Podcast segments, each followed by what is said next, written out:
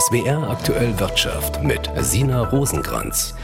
Nass, kalt, grau. In den meisten Teilen von Rheinland-Pfalz und Baden-Württemberg war es heute ein ziemlich trüber Start in die Woche. Vielleicht ein ganz passender Tag, um sich gedanklich auf den nächsten Urlaub einzustimmen. Nach der Corona-Pandemie feiert die Reisebranche ihr Comeback auf der weltweit größten Tourismusmesse ITB. In diesem Jahr wollen die Reiseanbieter einen Rekordumsatz erreichen. Michael Castricius über Reisetrends, höhere Preise und viel Branchenoptimismus. Der Optimismus kennt nur zwei Grenzen, den Krieg in der Ukraine und das Erdbeben vor allem in der Türkei. Jenseits davon versprüht die Branche Zuversicht. Full Speed gehe es 2023 wieder in den Urlaub. Das Niveau der Rekordsaison 2019 ist angestrebt. In Deutschland sei das Vertrauen zurück. Das zeige die hohe Zahl an Frühbuchungen für den Sommer, sagt Norbert Fiebig, Präsident des Deutschen Reiseverbandes und klärt das internationale Publikum auf. We are having a specific word for this phenomenon, Reisehunger. Trotz Krieg und Inflation gaben die Deutschen im vergangenen Jahr fast 60 Milliarden Euro für Reisen aus, doppelt so viel wie im Corona-Jahr 2021. Zu Vorpandemieergebnissen fehlten nur noch 16 Prozent, so DRV-Präsident Fiebig. The Germans desire to travel after the long period of restrictions. Die Deutschen wollen reisen nach der langen Periode der Corona-Einschränkungen. Man könnte sagen, die Sehnsucht ist ungebrochen. Wir haben uns schon sehr gut von Corona erholt. Die am meisten nachgefragten Ziele liegen am Mittelmeer, Türkei, Griechenland, Spanien.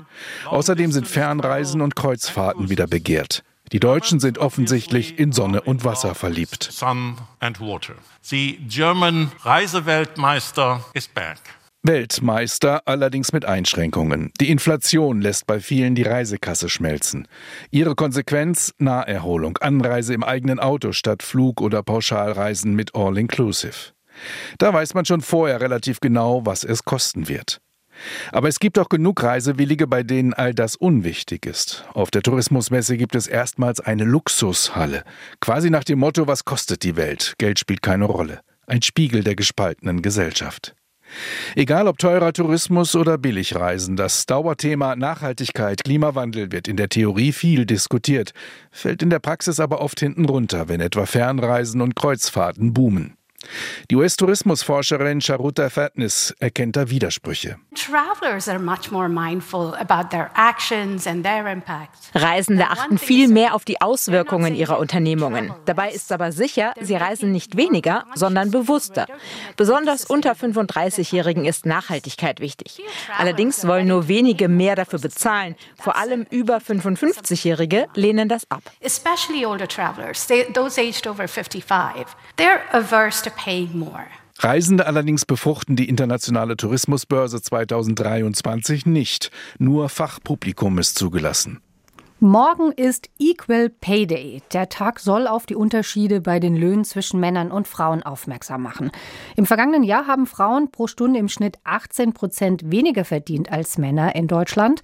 Größer sind die Lohnunterschiede nur in Lettland, Estland und Österreich. Interessant ist aber, dass es auch innerhalb Deutschlands große regionale Unterschiede gibt. Und darüber spreche ich mit Gabriele Vydra-Somaccio vom Institut für Arbeitsmarkt und Berufsforschung. Hallo. Hallo. In Baden-Württemberg verdienen Frauen 23 Prozent weniger als Männer. In keinem anderen Bundesland ist der Lohnunterschied so groß. In Sachsen-Anhalt oder Thüringen zum Beispiel beträgt die Lohnlücke nur 6 Prozent. Wie ist das zu erklären? Es sind zunächst mal die Wirtschaftsstruktur, die dazu einen entscheidenden Beitrag trägt. In Ostdeutschland ist die industrielle Basis weniger stark ausgeprägt, während sie in Baden-Württemberg oder Bayern sehr stark ausgeprägt ist. Das sind vor allem auch Wirtschaftszweige, die hohe Löhne bezahlen und in denen vor allem Männer arbeiten. Also zum Beispiel Autobranche in Baden-Württemberg oder Maschinenbau? Genau, exakt. Oder auch im Bodenseekreis, der ja den höchsten Gender Pay Gap mhm. in ganz Deutschland hat, ist es auch noch die Raum- und Luftfahrttechnik. Bodenseekreis tatsächlich äh, rund 40 Prozent Lohnunterschied, also schon sehr deutlich. Ja. Jedes Mal, wenn das Statistische Bundesamt die Daten zum Gender Pay Gap veröffentlicht, gibt es die Diskussion um den unbereinigten und den bereinigten Lohnunterschied, der deutlich geringer ausfällt. Welches ist denn der bessere Wert und warum? Das kann man so nicht sagen. Also die unbereinigte Lohnlücke errechnet sich durch den Vergleich der Gehälter aller Vollzeitbeschäftigten Männer und Frauen. Dabei ergibt sich der Wert, der beim Equal Pay Day herangezogen wird und der auch immer in den Medien präsent ist, eben diese 23 Prozent in Baden-Württemberg. Aber da werden Äpfel mit Birnen verglichen, weil diese nicht berücksichtigt, dass Frauen und Männer ganz unterschiedlich auf dem Arbeitsmarkt dastehen. Deswegen versucht die bereinigte Lohnlücke dagegen die unterschiedlichen Einflussfaktoren, die auf den Lohn bei Männern und Frauen wirken, zum Beispiel die Berufsbildung, die Qualifikation oder die Arbeitserfahrung herauszurechnen. Also es kommt letztlich an auf den Aspekt, den man betrachten möchte. Wenn wir jetzt nochmal ähm, den bereinigten Lohnunterschied nehmen, gibt es da mhm. ähnlich große regionale Unterschiede in Deutschland oder gleicht sich das da bei diesem Wert dann doch ein bisschen an? Also die Unterschiede sind nach wie vor da, aber nicht mehr so ausgeprägt, wie sie bei dem unbereinigten Gender Pay Gap sind. Nehmen wir zum Beispiel gerade ähm, den Bodenseekreis, da war ja der unbereinigte Gender Pay Gap bei 40 Prozent. Der ist, wenn man ihn bereinigt, also wenn man Qualifikation, Bildung, Arbeitserfahrung berücksichtigt, liegt er nur noch bei 20 Prozent. Wenn man jetzt die 7 Prozent für Baden-Württemberg insgesamt nehmen oder die 20 Prozent ja. beim Bodenseekreis, kann man dann einfach sagen, alles gut eigentlich, wenn wir uns auf den Wert beziehen?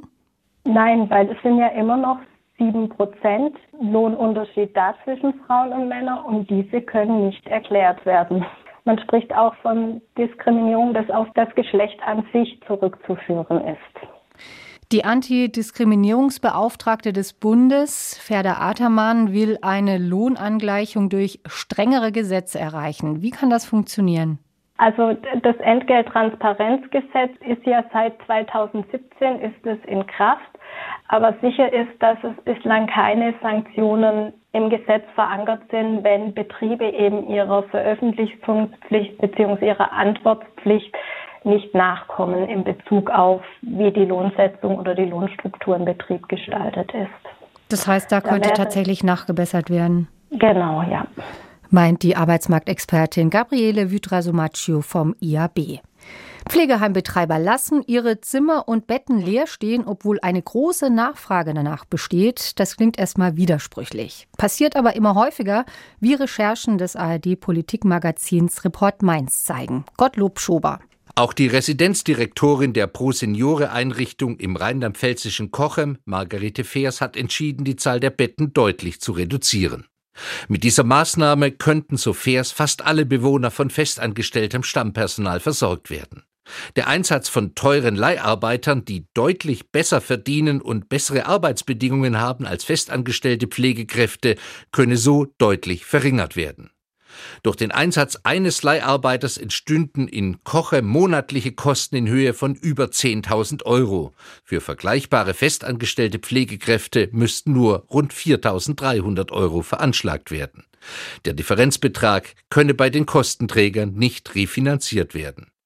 In einer Stellungnahme gegenüber Report Mainz verweist die Bundesregierung auf den Koalitionsvertrag, in dem Maßnahmen zur Reduzierung von Leiharbeitskräften vereinbart worden seien. Außerdem würden 13.000 zusätzliche Fachkraft und 20.000 zusätzliche Hilfskraftstellen in der Langzeitpflege finanziert. Gottlob Schuber, Mainz. Damit zur Börse. Der deutsche Leitindex DAX hat heute erst ein neues Jahreshoch erreicht, hat es aber am Ende nicht halten können.